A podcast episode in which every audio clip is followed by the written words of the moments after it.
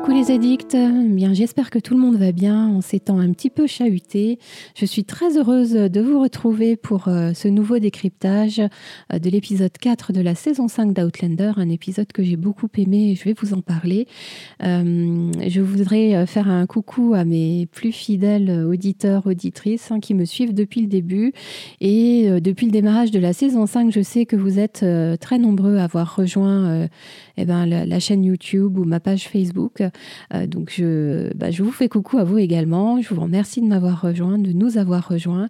Euh, et je voulais aussi vous dire à vous, spécialement les nouveaux, ne soyez pas timides, n'hésitez pas à commenter, soit ici en dessous de la vidéo que je publie, ou pourquoi pas euh, sur les réseaux sociaux, notamment sur Facebook, où je suis assez présente. autre info, depuis le dernier décryptage, vous avez dû le voir sur la chaîne, j'ai publié quelques vidéos dont notamment les, les premières parties du, panel de, Catherine Abalf euh, à la convention de Cleveland. Euh, franchement, il est super ce panel. N'hésitez pas à aller le voir hein, si vous ne l'avez pas déjà vu. et puis, comme d'habitude, j'ai publié les vidéos qui sont en lien avec l'épisode 4 que je vais décrypter dès maintenant. Allez, c'est parti.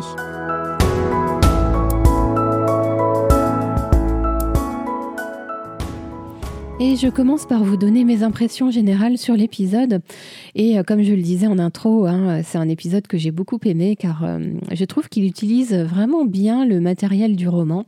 C'est une très très chouette adaptation.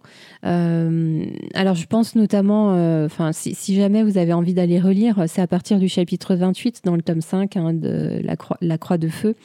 Euh, et à la manière de, de l'épisode précédent qui était un peu une petite capsule et qui, enfin qu'on aurait pu intituler euh, chez les Beardsley ou euh, La Maison de l'horreur ou je ne sais pas tous les titres qu'on pouvait y trouver, mais celui-là, de la même façon, on pourrait l'appeler euh, À Brownsville, car c'est centré sur l'histoire. entre Isaiah Morton et puis la jeune Alicia Brown. Et c'est une histoire autour de laquelle ben, on brode et on tisse les fils des autres histoires en réalité. Et c'est bien fait. Vraiment, c'est bien fait.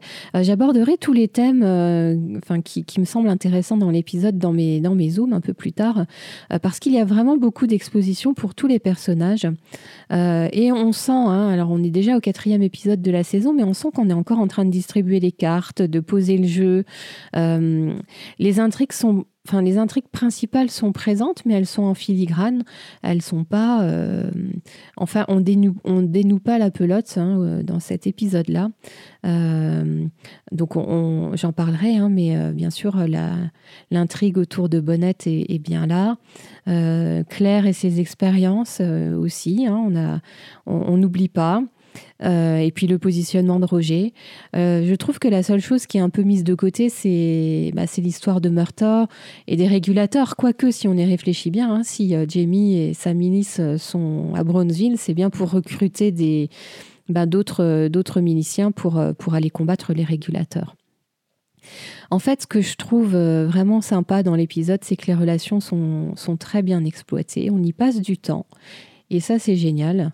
Euh, avec la saison 4, euh, on allait un peu d'action en action et les interactions ou les relations entre les personnages étaient un peu moins fouillées.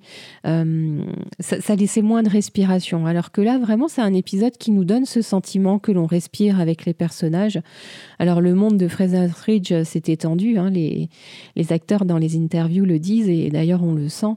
Avant, c'était uniquement entre, enfin, centré autour de Jamie et Claire et maintenant, comme ils sont tous installés, euh, c'est vrai qu'on a envie d'avoir aussi du, contexte euh, et puis un peu plus d'infos euh, autour des autres personnages. Ben, je vais les citer, mais enfin, vous pensez évidemment au même que moi.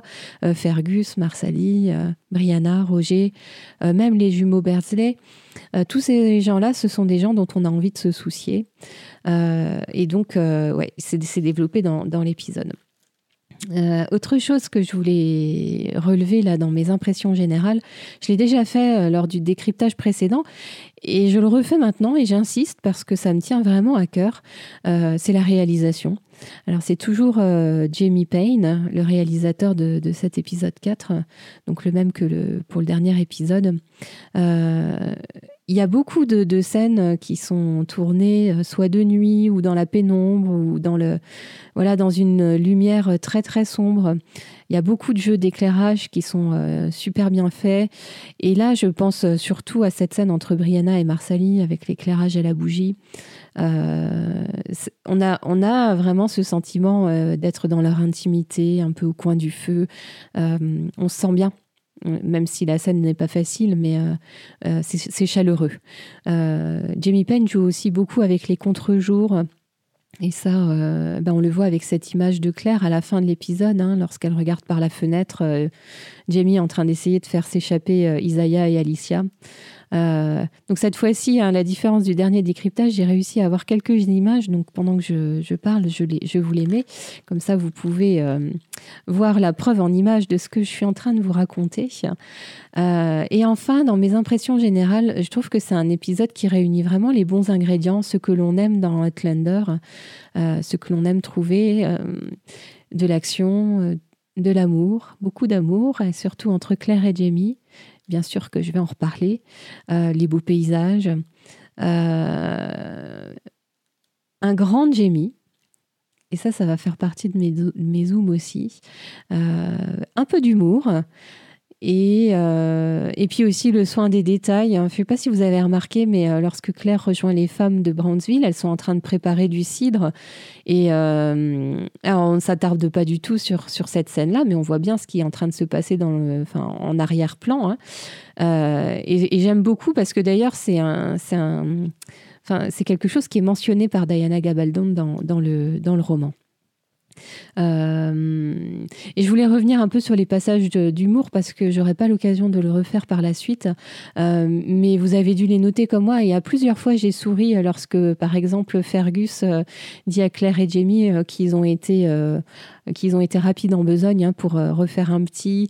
et puis ensuite, lorsque Claire ironise sur la fertilité de, de Marsali et, et Fergus, Roger qui enregistre les, les miliciens de Brownsville et qui, se rend compte qu'ils s'appellent tous Brown. Euh, Roger qui, qui, enfin, qui n'a pas honte de dire à Jamie qu'il attendait qu'il arrive pour dénouer, pour dénuer un peu la situation. Enfin, toutes ces petites touches-là euh, qui ont été euh, apportées dans, dans, le scénario euh, par une jeune scénariste, hein, j'en ai pas parlé, j'ai parlé du réalisateur, mais la scénariste, c'est Barbara Stepanski et c'est la première fois qu'elle écrit un script pour la, la, série Outlander. Et franchement, pour un coup d'essai, c'est quasiment un coup de maître. Elle a réussi à, y mettre tout ce qu'on aime. Franchement, chapeau à elle. Euh, je crois que j'en ai fini pour mes impressions générales. Allez, on passe euh, à mon top et à mon flop.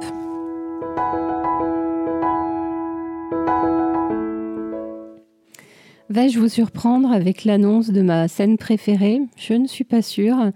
Et en même temps, je pense que beaucoup d'entre vous vont partager euh, bah, ce même sentiment par rapport à cette scène.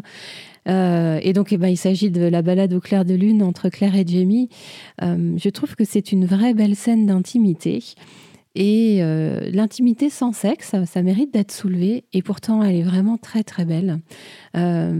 pour moi, cette scène sonne tellement juste, notamment au début, lorsqu'ils s'éloignent main dans la main, en marchant pas très droit, les petites blagues qu'ils se font entre eux.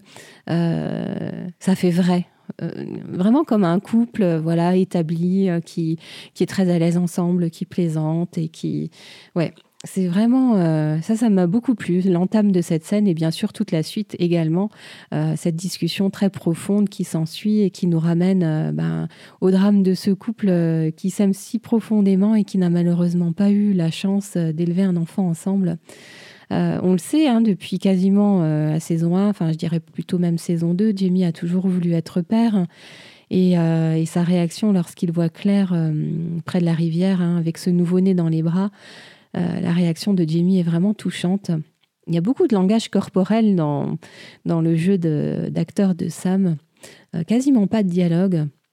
Mais on voit bien à ce moment-là tout ce qui remonte en lui, hein, dans le personnage de Jamie. Et, donc après, hein, dans la scène au clair de lune, euh, on voit que, Jamie euh, pense que Claire mérite d'avoir un, nouveau-né, qu'ils méritent tous les deux de pouvoir élever un bébé ensemble. on aime voir cette belle relation entre eux, il y a tellement d'amour. Et, Claire, bien que très touchée de la proposition et qu'il a sans doute envisagé quelques secondes, euh, elle sait que ce n'est pas la bonne solution pour ce bébé.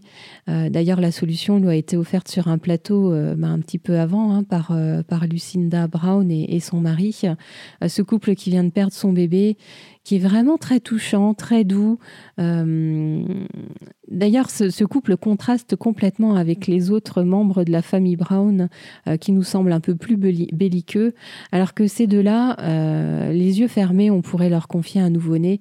Et, je pense que bah, c'est ce que c'est ce que Claire a vu en eux également, et qui fait que la décision est finalement moins difficile à prendre.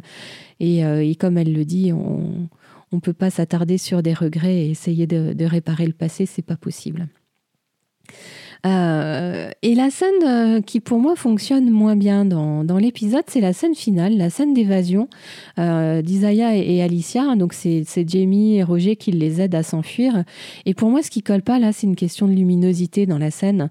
alors c'est fait pour se passer au petit matin, hein, donc la ville semble endormie, mais, mais pour le coup c'est tellement lumineux, hein, euh, je pense que c'est un matin d'été, euh, qu'on a du mal à croire que c'est de bons matins, il n'y a pas de rosée, on sent pas d'humidité, euh, et c'est difficile du coup de se dire qu'il y a personne dehors et que personne ne va rien entendre et que tout le monde dort.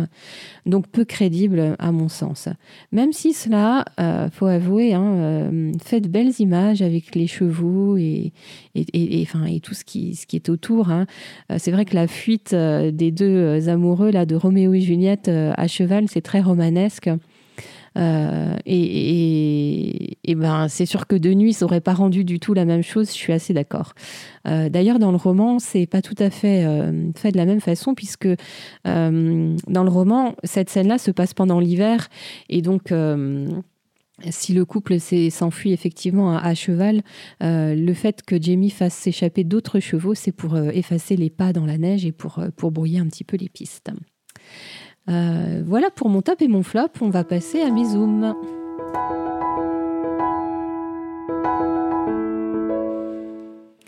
Dans mes zooms, je vais surtout aborder des thématiques qui sont liées au personnage et j'ai envie de commencer par, euh, par Roger et par son leadership euh, remis en question par, euh, par Jamie. Alors Roger, bah, il a été nommé capitaine de, la milice de, Jamie bien malgré lui et très rapidement il est en difficulté hein, dès son arrivée à Brownsville et il n'emmène pas large. donc ce que je trouve quand même sympa, c'est que Roger n'a pas peur de montrer ses faiblesses devant Fergus. Hein. On le voit complètement paniquer et hésiter sur, euh, sur la bonne stratégie à, adopter. Euh, c'est clair qu'ils sont arrivés dans un, dans un village manifestement hostile. Et, au départ, on comprend pas trop euh, pourquoi euh, les fusils sont, sont dressés derrière les fenêtres, même si on finit par le découvrir très vite. Et Roger doit lui aussi réfléchir très très vite et trouver une solution. Et lui, il préfère éventuellement sacrifier un homme et un tonneau de whisky aussi, plutôt que d'aller à l'affrontement et risquer de, perdre des hommes ou risquer qu'ils soient blessés. Euh, Roger sait au fond de lui que cela, aurait été euh, assez irresponsable de sa part d'engager le combat euh, sous son commandement. et il a fait ce qu'il fallait. en, en se disant que c'était sans doute ce qu'il y avait de mieux à faire. Euh, il se sert de ses connaissances en histoire euh, et puis d'un brin de diplomatie aussi, puisque au final, comme il le dit d'ailleurs à Jamie, et moi je trouve que c'est pas mal, il n'y a pas de blessés. Euh, alors ça règle pas nécessairement la, question, puisque du point de vue de Jamie, ben, il a sacrifié Morton, hein, il a sacrifié un homme. Euh, et au-delà de la désapprobation de Jamie, euh, Roger a aussi un autre souci, c'est qu'une partie des, hommes se sont mutinés et sont partis. Et ça, c'est également quelque chose que lui reproche Jamie. Euh, mais dans tous les cas, quoi qu'il fasse, euh, quoi qu'il ait fait, euh, Jamie aurait sans doute eu quelque chose à, en dire. Hein. Il est vraiment dur avec lui. Euh, même si à la fin, il reconnaît l'avoir jeté dans cette mission sans préparation. Et alors, on ne sait pas si du coup, il l'écarte pour, pour le punir ou vraiment dans un souci de se dire, bon, il n'est pas prêt, il faut pas qu'il reste là. Et, sur ce coup-là, hein, par rapport à l'attitude de Jamie, moi je trouve qu'on se place plutôt du côté de Roger. On a envie de le défendre. D'ailleurs, c'est ce que fait Claire. Hein. Claire prend la défense de Roger et je trouve que Claire personnifie bien euh, le téléspectateur, euh, Roger se sent dévalorisé. Il, bah oui, il sent bien que, Jamie euh, ne lui fait pas confiance. Et, Claire essaye de lui remonter le moral en lui disant que. D'ailleurs, c'est drôle, moi, ça m'a fait sourire en lui disant que finalement Jamie venait de, confier à Roger ce qu'il avait de plus cher au monde, c'est-à-dire elle. je pense que Roger va traîner encore un petit moment ses casseroles de la saison 4. Euh, et d'ailleurs, la, tirade que fait euh, Isaiah Morton à la fin, vous savez, sur, euh, sur l'amour, sur le fait que si on leur demandait à eux de, de laisser la femme qu'il aime et de ne pas revenir la chercher ou de ne pas partir avec elle, cette tirade peut s'appliquer, je vais en reparler aussi bien à Jamie qu'à Roger. Et, mais je voudrais quand même revenir dessus parce que pour Roger, ça s'applique oui et non. C'est-à-dire que lui peut s'identifier parce que, effectivement, hein, il a traversé l'espace et le temps pour venir rejoindre Brianna. Mais d'un autre côté, euh, si on réfléchit un peu plus tard sur la saison 4, euh, il n'est pas revenu tout de suite vers Brianna, il l'a laissé tomber. Et euh, ouais, donc ça, c'est des casseroles qui risquent de, lui rester encore accrochées un moment. Et ce ne sont pas ses qualités de chanteur qui vont le sauver aux yeux, de Jamie, euh, parce que ça, pour le coup, ça ne trouve pas grâce du tout aux, yeux de son beau-père, euh, malgré le choix des chants qui est magnifique. On a vu hein, ici et là des petites infos sur les réseaux sociaux, mais les chants ne sont pas anodins et notamment le premier qu'il chante, c'est un chant avec une histoire jacobite. Donc, euh, en plus d'être bien chanté, euh, c'est bien trouvé. Toujours pour parler un peu plus de Jamie, si on met de côté ce, manque d'empathie pour Roger, Jamie démontre une fois de plus toutes ses qualités d'homme, de mari, de père, de leader, euh, de chef de clan, si on peut dire. J'ai déjà parlé de l'amour qu'il a pour Claire et de la façon dont il l'exprime encore et toujours et d'une si belle manière. Euh, d'ailleurs, entre parenthèses, euh, ça n'avait pas été une, discussion que Claire et Jamie avaient eue entre eux euh, dans, les deux derniers épisodes, mais de manière implicite, on, a compris que Jamie sait que Claire fait des expériences pour cultiver de la, pénicilline. donc voilà, ils n'ont pas de secret l'un pour l'autre, ils partagent tout. là, dans cet épisode, Jamie endosse tour à tour plusieurs rôles j'ai dit Ados, endosse plusieurs rôles euh, militaires. Tout d'abord, hein, on voit quand il discute avec Roger, il prête pas vraiment attention à ce que Roger est en train de lui raconter. Il est plutôt en train de faire euh, euh, visuellement une revue de ses troupes en faisant semblant d'écouter Roger. Et il se rend compte rapidement qu'il lui manque des hommes. Euh, Jamie est aussi protecteur, notamment avec les jumeaux Beardsley. Euh, et, ça, j'aime bien aussi, puisque euh, on l'a toujours trouvé, Jamie, voilà, à protéger les, plus faibles et les plus jeunes. Et, là, c'est vrai que les jumeaux Beardsley sont quasiment des enfants. en tout cas, pour Jamie, ils ont 14 ans. c'est pas à remettre en cause. comme ça, il s'assure d'avoir un chasseur sur Fraser's Ridge. et puis, il évitera bien évidemment que ces deux jeunes-là se, fasse tuer euh, à la guerre. Euh, Jamie est un leader également. Hein. Dès qu'il arrive à Brownsville, on voit qu'il reprend les rênes. Euh, il va voir Morton. il n'hésite pas à le sermonner comme un gamin d'ailleurs. Et en même temps, il fait ce qu'il faut pour que, pour que Morton puisse ben, être libre et, s'échapper. Donc voilà, ça c'est vraiment toute la stratégie de, de Jamie. Euh, Jamie, on redécouvre une fois de plus dans cet épisode ses valeurs morales. Hein. Pour lui, quand on est marié, eh ben, on est marié. Et, euh, et, on ne trompe pas euh, sa femme, ou en tout cas on ne va pas batifoler chez, chez une autre femme. bon, sur, sur ce point-là, je pense que Jamie a tendance à oublier un peu vite sa propre histoire. Donc je ne ferai pas vraiment de commentaires.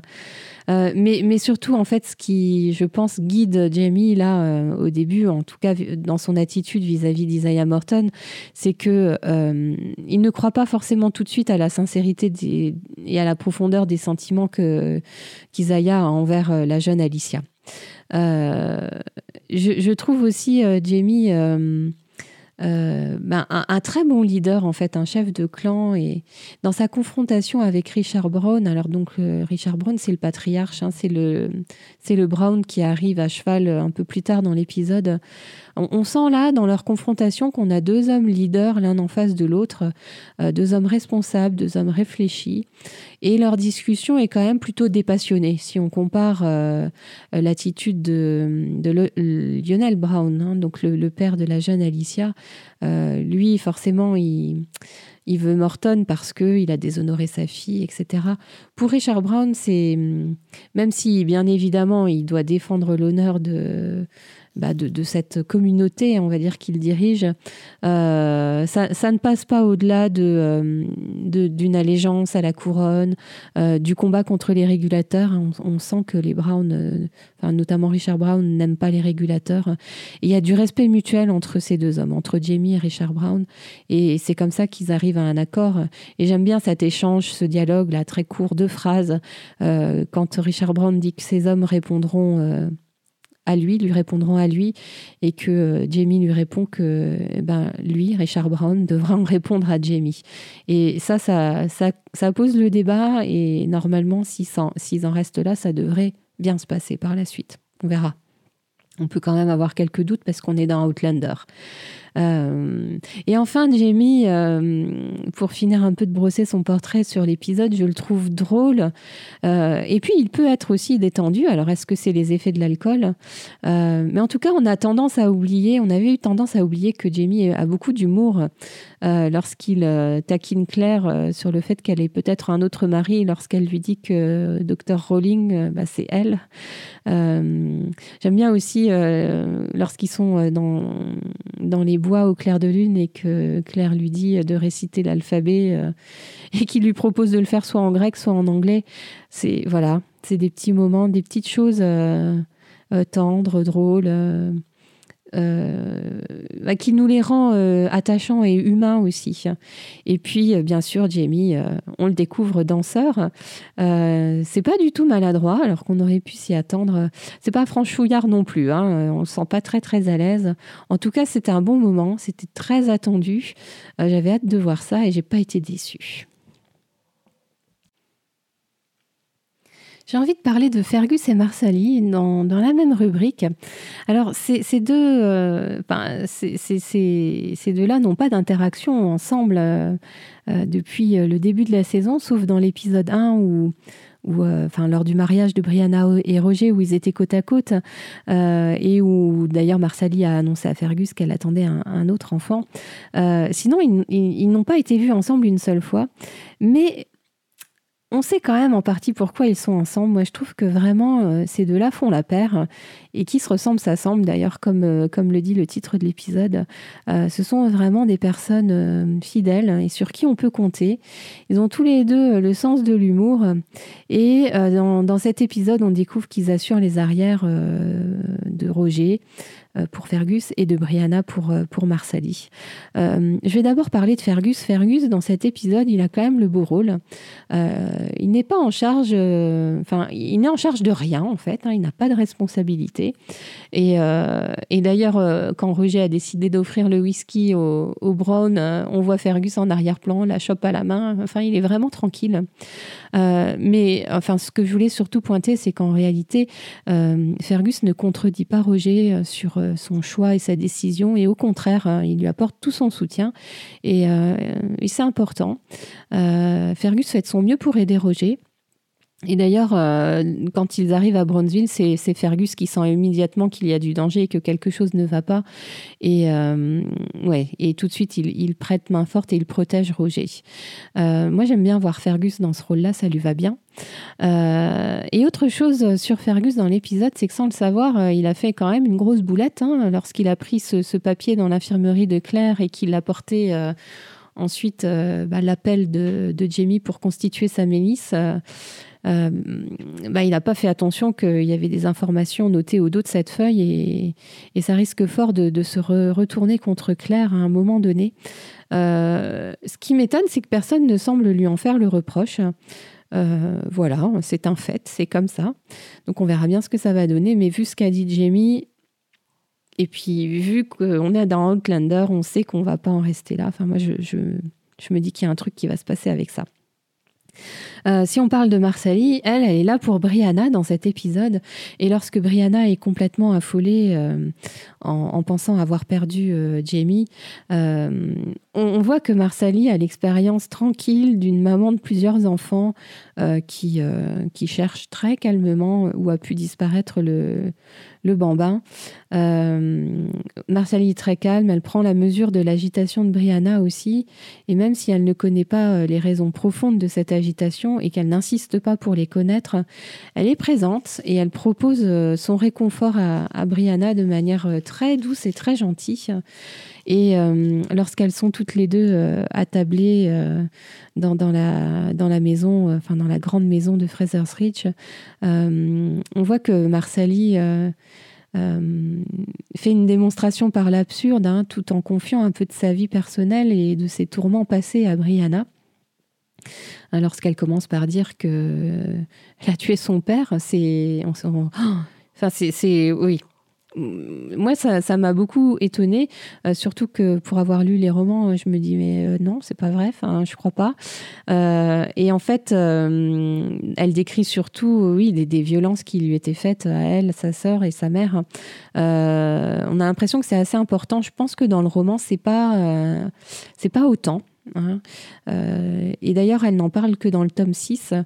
Euh, il n'y a pas d'allusion à, la vie passée de, Marsali dans, la Croix de Feu. Bref, je referme la parenthèse. Euh, et c'est vrai que, Marsali veut montrer à Brick ce que l'esprit échafaude. Hein, enfin, tout ce qu'on pense, on a beau se faire mille plans sur la comète, ça ne se matérialise pas forcément et qu'il faut laisser un petit peu les idées passer et pas s'y attarder. Euh, j'en profite pour parler un petit peu de Brianna, euh, parce que pour le coup, euh, je pense qu'elle a quand même de vraies bonnes raisons d'être inquiète. déjà, elle a la pire babysitter du monde. Madame Bug, franchement, zéro pointé. Moi, je, la vire si c'est la babysitter de mes enfants. Elle laisse s'approcher un homme du berceau de, de Jamie.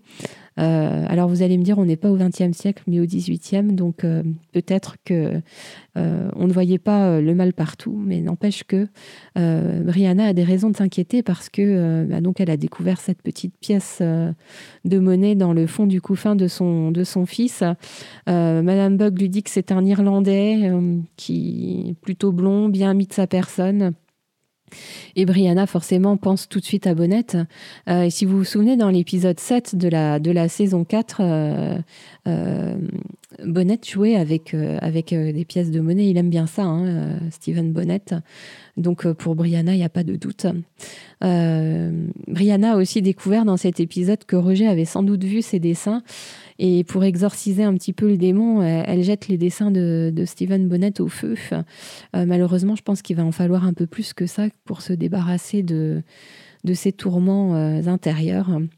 Euh, et je trouve que dans la réalisation, hein, j'en ai parlé en introduction, mais c'est c'est fait de manière aussi très astucieuse pour créer de la tension, y compris pour nous, le téléspectateur, puisque à un moment donné, hein, lorsqu'on quitte, lorsqu'on quitte la grande maison, on a un plan où on voit euh, la grande maison de loin, comme si quelqu'un était en train d'épier euh, euh, depuis les bois ou depuis un, coin un peu plus reculé. et à ça s'ajoute la petite musique, ben, le thème de, Stephen Bonnet. Et, là, c'est bon, ça, nous crée aussi l'attention et, on se met bien à la place de, de, de Brianna sur le coup là.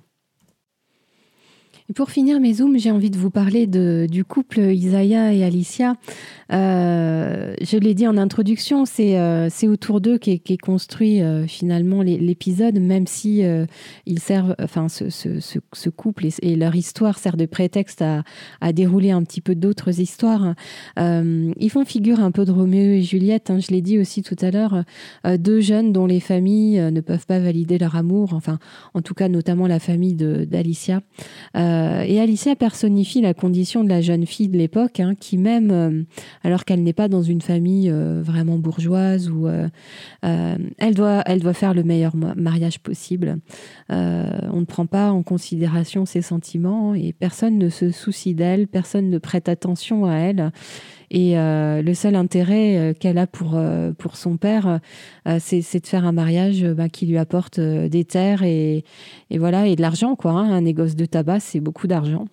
Alicia, je l'ai dit aussi, elle est dans une famille qui m'apparaît quand même assez belliqueuse. Son père, Lionel, est surtout animé par le sentiment de vengeance. Euh, vis-à-vis d'Isaiah Morton. Euh, justement, ce, père ne semble pas être très réfléchi, hein, il raisonne pas beaucoup. Euh, alors, il semblerait qu'elle ait perdu sa mère, en tout cas, c'est ce que je crois comprendre dans l'épisode, et donc la femme que l'on voit avec elle et qui la houspille un peu, c'est sa tante, et, et elle la blâme avec des mots à peine voilés. Hein. Donc, c'est assez violent, je trouve pour cette jeune fille qui doit avoir 15 ou 16 ans. Euh, et d'ailleurs, son désespoir est tel à cette pauvre Alicia qu'elle tente de se suicider. Euh, alors, d'une façon qui est différente, là encore, de ce qui se passe dans le roman, hein, puisque je l'ai dit dans le roman, en fait, c'est en hiver, euh, toute cette tout ce passage à Brownsville. et donc, il me semble, hein, alors j'ai pas relu, mais qu'elle essaye de se faire mourir de froid. Euh, il doit y avoir une histoire comme ça. Euh, et, heureusement que Claire est là. Hein. Je disais tout à l'heure que Jamie était très protecteur vis-à-vis des, des autres et notamment des, jeunes personnes qui l'entourent, mais c'est également le cas de Claire qui prend un peu cette, euh, jeune fille sous son aile.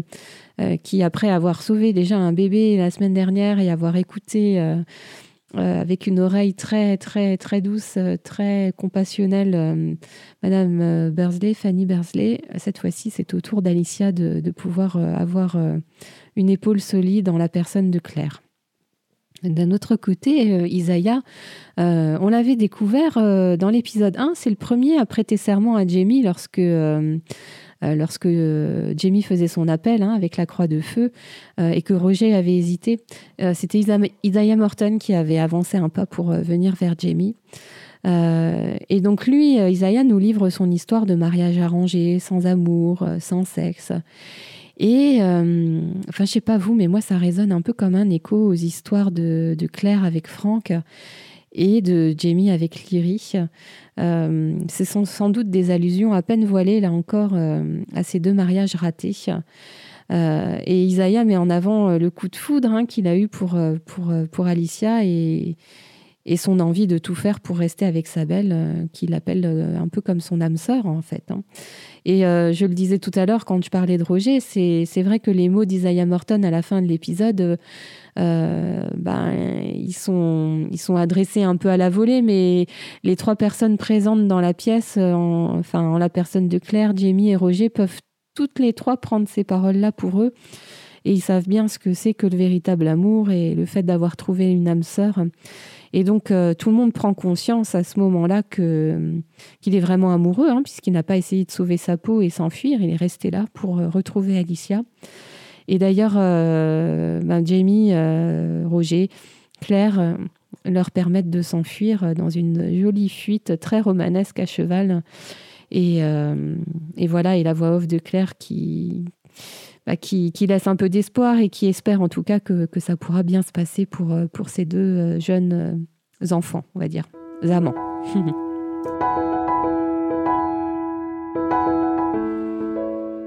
Pour conclure, j'aimerais juste revenir euh, quelques instants sur le titre en français Qui se ressemble s'assemble. Euh, et je dois vous avouer qu'il ne m'avait pas beaucoup euh, plu, il m'avait même assez dérouté lorsque je l'ai lu par rapport au titre en VO qui est The Company We Keep. Je trouvais que ça n'avait pas du tout de rapport. Et au final, quand on regarde bien les thématiques abordées dans, l'épisode, je le trouve plutôt bien choisi. Alors j'ai déjà trouvé le Qui se ressemble s'assemble de Fergus et Marsali dont je vous ai fait part. Et au final, euh, je pense que Jamie et Roger, à leur façon, euh, euh, ressemblent aussi à. Enfin, ou en tout cas, les histoires de Jamie et Roger ressemblent à l'histoire d'Isaiah Morton. Et c'est sans doute ça qu'on a voulu pointer. Et il y a une morale dans cet épisode, hein, c'est qu'il est difficile de faire table rase du passé, car finalement. Bah, quoi qu'on fasse, hein, le, passé fait partie de notre histoire et on est obligé de vivre avec. Euh, cet épisode se termine euh, avec la fuite des, amants euh, Alicia et Isaiah. Il n'y a pas de cliffhanger, donc on se demande comment l'épisode 5 va démarrer. alors, ce qu'on peut anticiper, c'est le retour de Claire au Ridge, accompagnée de Roger et des jumeaux Berdsley. Euh, elle va sans doute euh, opérer les, jumeaux de leurs amygdales si elle a de la pénicilline. Donc là, on compte sur Marsali. On espère qu'elle a réussi à, la cultiver. Euh, on peut se demander ce, qui va devenir de Jamie. Donc, il va sans doute continuer à recruter sa milice et à se diriger vers Hillsborough. Est-ce qu'il va y arriver? Est-ce qu'ils vont rencontrer les régulateurs? Plein de questions en suspens. Et c'est vrai que hum, on n'a pas trop d'indices forts pour euh, savoir quel va être le, thème central du prochain épisode. Donc j'ai hâte de découvrir ça euh, très très vite, euh, bah, dès lundi en fait. bien écoutez, je vous dis à très très vite pour le prochain décryptage. prenez vraiment bien soin de vous. À bientôt.